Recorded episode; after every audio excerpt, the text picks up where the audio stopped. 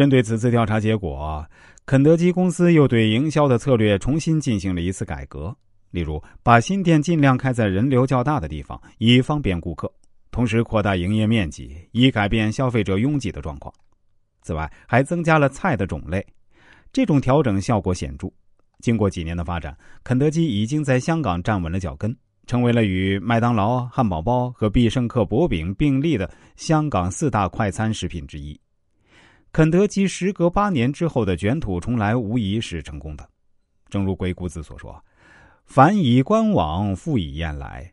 肯德基这次成功的关键就在于，他们吸取了上次失败的教训，从而根据香港的风土人情，对产品和店铺进行了适当的调整。想要成就一番事业，就要懂得反思，从反思中不断的吸取教训和营养，然后用到日后的行为之中。失败一次，并不等于永远失败。只要再试一次，也许就能成功。我们再来说第二点：钓与何事得人时也？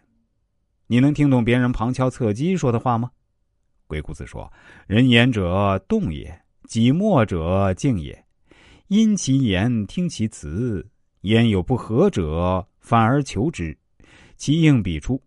言有象，事有比，其有象比，以观其次。”象者象其事，比者比其辞也。以无形求有声，其钓与何事得人时也？而张网取兽也，多张其会而思之，道合其事，彼自出之。此钓人之网也。常持其网趋之，其言无比，乃为之辩。以象动之，以报其心，见其情。随而目之，即反往彼复来，言有相比，因而定机。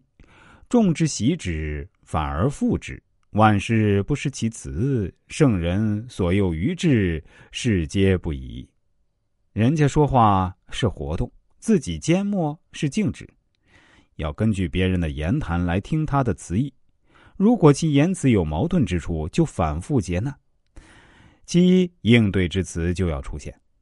语言有可以模糊的形态，事物有可以类比的规范。既有像和比的存在，就可以预见其下一步的言行。所谓像，就是模仿事物；所谓比，就是类比言辞。然后以无形的规律来探求有声的言辞，引诱对方说出的言辞。如果与事实相一致，就可以刺探到对方的实情。这就像张开网捕野兽一样，要多设一些网。汇集在一起，等待野兽落网。如果把捕野兽的这个办法也应用到人事上，那么对方也会自己出来。这是钓人的网。但是如果经常拿着网去追逐对方，其言辞就不再有平常的规范。这时就要变换方法，用法相来使对手感动，进而考察对方的思想，使其暴露出实情，进而控制对手。自己反过去使对手返回来。所说的话可以比较类推了，心里就有了底数。向对手一再袭击，反反复复，所有的事情都可以通过说话反映出来。圣人可以诱惑愚者和智者，这些没有什么值得怀疑的。